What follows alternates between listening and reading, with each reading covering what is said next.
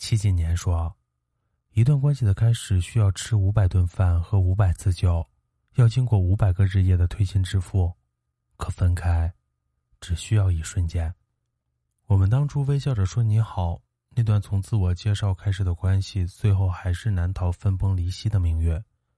后来我们再也没有出现在彼此的朋友圈里，一切都没变，但一切又都变了。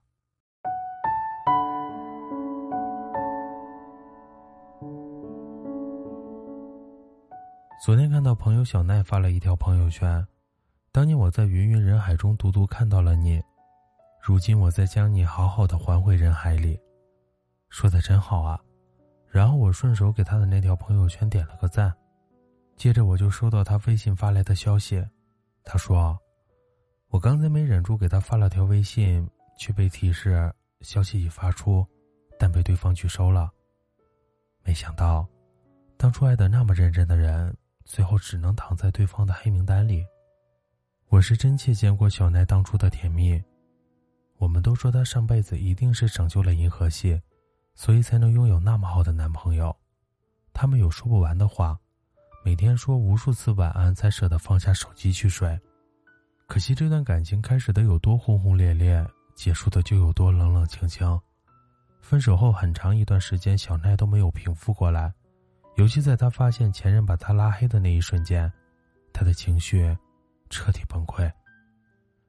我们都曾有过一个陪自己彻夜聊天的人吧？那时候我们都舍不得说晚安，巴不得有来有回的聊到天亮。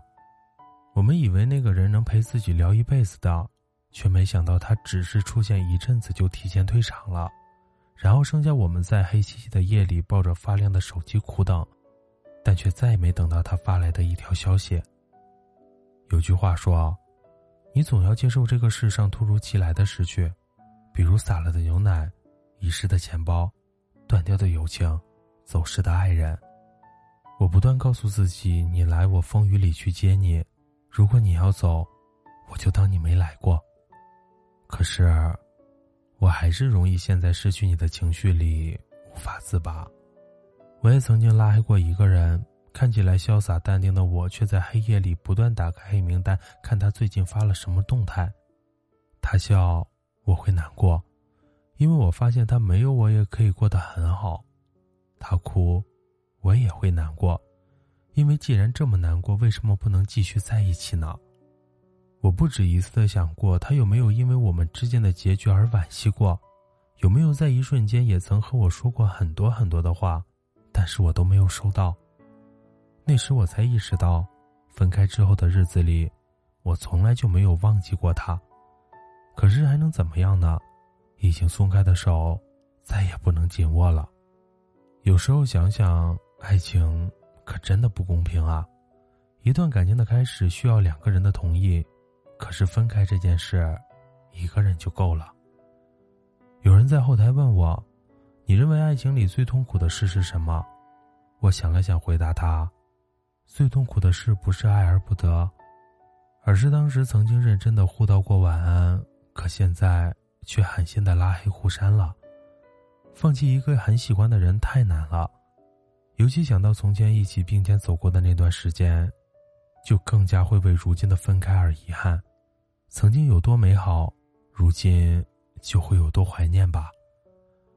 不过有时候想想，其实拉黑也挺好的，因为我终于可以不用再发仅他可见的朋友圈了，不用再纠结要不要主动联系他了，不用难过他有没有秒回我了，不用因为他的敷衍而伤心难过了。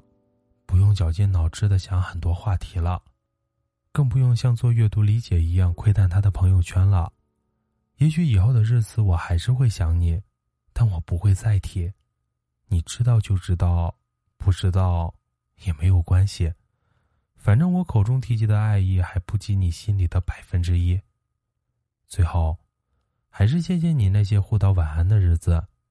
毕竟，现在躺在黑名单里的人。也是曾经最爱的人。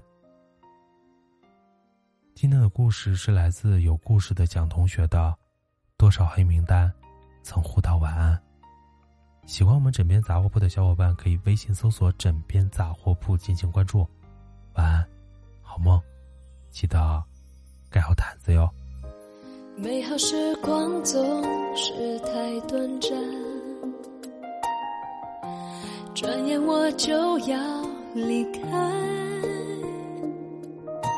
请你别哭泣，就算我们要分离，别让眼回忆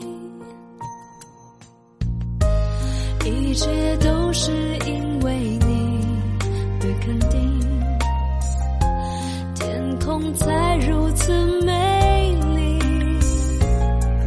我不会忘记每个旋律和呼吸因为祝福爱会继续